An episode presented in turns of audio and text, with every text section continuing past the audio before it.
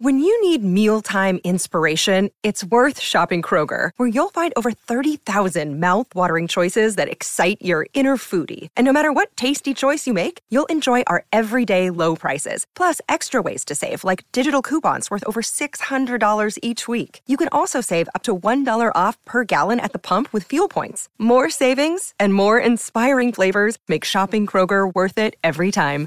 Kroger, fresh for everyone. Fuel restrictions apply. Todas las islas pueden ser fácilmente rastreadas por coordenadas, pero ese no es el caso de estas. Estas islas flotantes ocupan un rincón del lago Titicaca en Perú, el más navegable del mundo. Lo interesante de las islas de los Suros es que son artificiales. Se construyeron superponiendo raíces de totora y juncos. La totora es resistente al agua y también se puede utilizar para hacer barcos, techos, colchones y mucho más.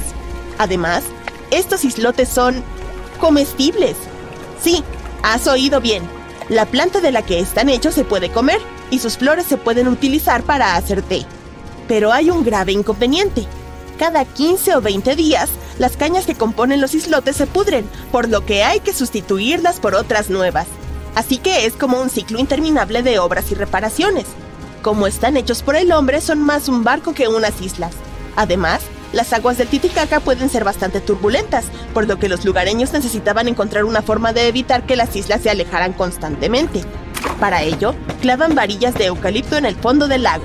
Estas sirven de anclas.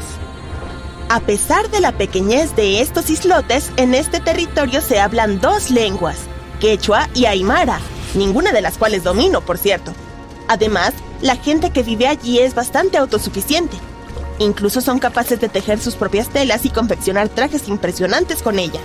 Olvídate de la ropa del mercado de masas. Hoy en día, las islas de los Suros son bastante modernas. Poseen paneles solares que proporcionan la energía suficiente para la luz e incluso televisores. También hay una emisora de radio en la isla principal, y lo mejor es que los lugareños incluso alquilan alojamientos a los turistas. Sí, se puede reservar todo por internet. Bien, desde la antigüedad siempre se han buscado los secretos de la longevidad y resulta que en realidad existe una cinta transportadora de centenarios. No, no es una cinta transportadora literal, sino una zona geográfica famosa porque sus habitantes baten todos los récords de longevidad. Vámonos de viaje a Okinawa. No hace falta visado ni billetes y, además, no sufrirás jet lag.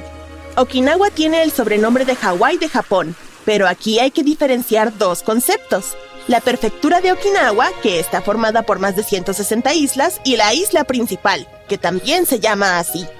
Por cierto, si alguna vez quieres llegar a esta isla o a cualquiera de las vecinas, tendrás que subirte a un ferry. Para aquellos a los que no les guste el invierno, Okinawa es el destino perfecto. Incluso en los meses más fríos, la temperatura puede alcanzar los 20 grados Celsius, y el agua del océano también es muy tentadora.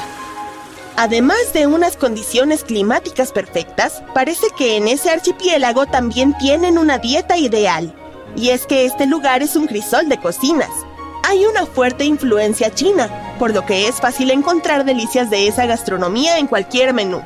Si lo tuyo son los fideos, puedes probar los fideos soba. También es popular el arroz de tacos, y tiene su particular tipo de algas, las uvas de mar, Dicen que es la dieta rica en tofu, ñame y algas lo que hace que la gente de esta zona viva más que la media. Ya es suficiente para querer visitar este impresionante lugar, pero aquí hay más datos interesantes sobre Okinawa. En primer lugar, aquí florecen los primeros cerezos. Ya es posible ver los primeros pétalos a mediados de enero.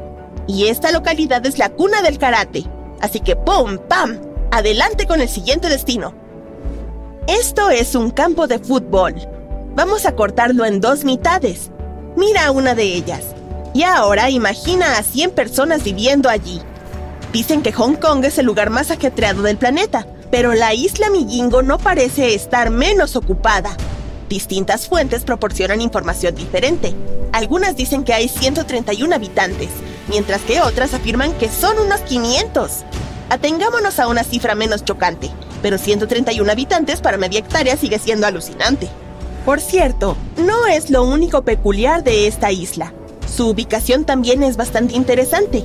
A diferencia de la mayoría de las islas normales, esta se encuentra en el lago Victoria entre Kenia y Uganda, y no en el mar o el océano.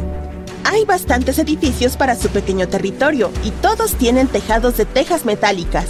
Si lo vieras desde arriba, pensarías que es una tortuga metálica gigante flotando en el agua. Apenas hay vegetación. La mayor parte de la isla está cubierta de rocas, pero hay un trocito de tierra con hierba verde y solo un par de pequeños arbustos. Allí solo hay peces. La mayoría de los hombres van a pescar todos los días, mientras que las mujeres cuelgan el pescado en una cuerda para secarlo y guardarlo para más tarde o venderlo. La mayoría de los habitantes de la isla Migingo se ganan la vida pescando en las abundantes aguas que rodean el lugar. Hay toneladas de percas frescas. Sí, hay trabajo, pero no hay hospitales, escuelas ni otras instituciones públicas.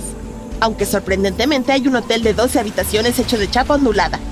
También hay una peluquería donde te pueden hacer unas trenzas impresionantes.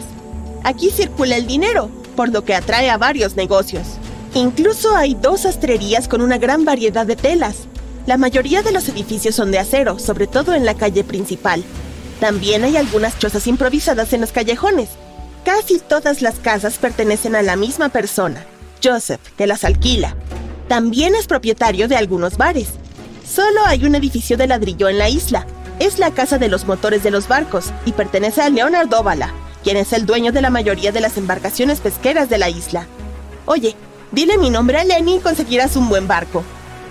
Puede que Migingo sea una de las más densamente pobladas, pero no es la isla habitada más pequeña del planeta.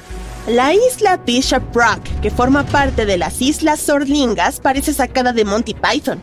Está situada a 28 millas de Cornualles y puede que no tenga hierba para que se alimenten las ovejas, pero allí sí caben algunas personas. Hace casi dos siglos, en 1847, se decidió construir allí un faro de 51 metros. Todo el proceso de construcción fue bastante complicado. Los obreros apenas encontraban dónde pisar.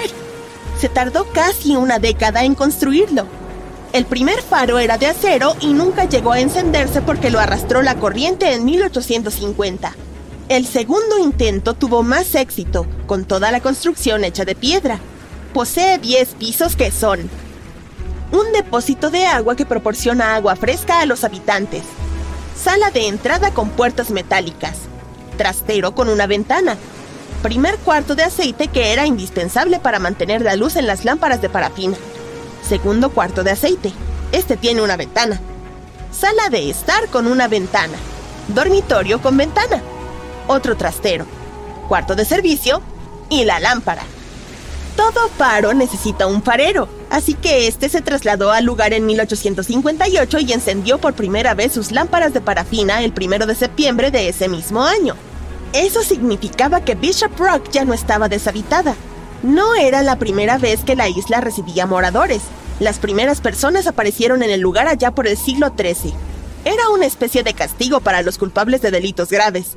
Así, se convirtió en la isla habitada más pequeña de Gran Bretaña todavía ostenta un récord Guinness por ser la isla más pequeña del mundo con un edificio en ella. Hoy está deshabitada porque el faro está automatizado desde 1992. Hemos conocido una isla de la longevidad, una de las más densas del mundo, la más pequeña e islas comestibles interminables. Pero, ¿qué hay de la isla más adorable? Seguro que a todo el mundo le encantará, a menos que sea alérgico a los gatos. Solo hay unos 55 residentes humanos, pero más de 100 de cuatro patas. Dicen que los habitantes peludos son muy cariñosos, ya que están acostumbrados a estar rodeados de gente. Así que, en cuanto pises la isla de Tashirojima, te recibirán con una caricia en las piernas. Incluso hay un santuario de los gatos en esa isla, lo cual es bastante raro. Y todo esto, espera por ello, es mi autástico.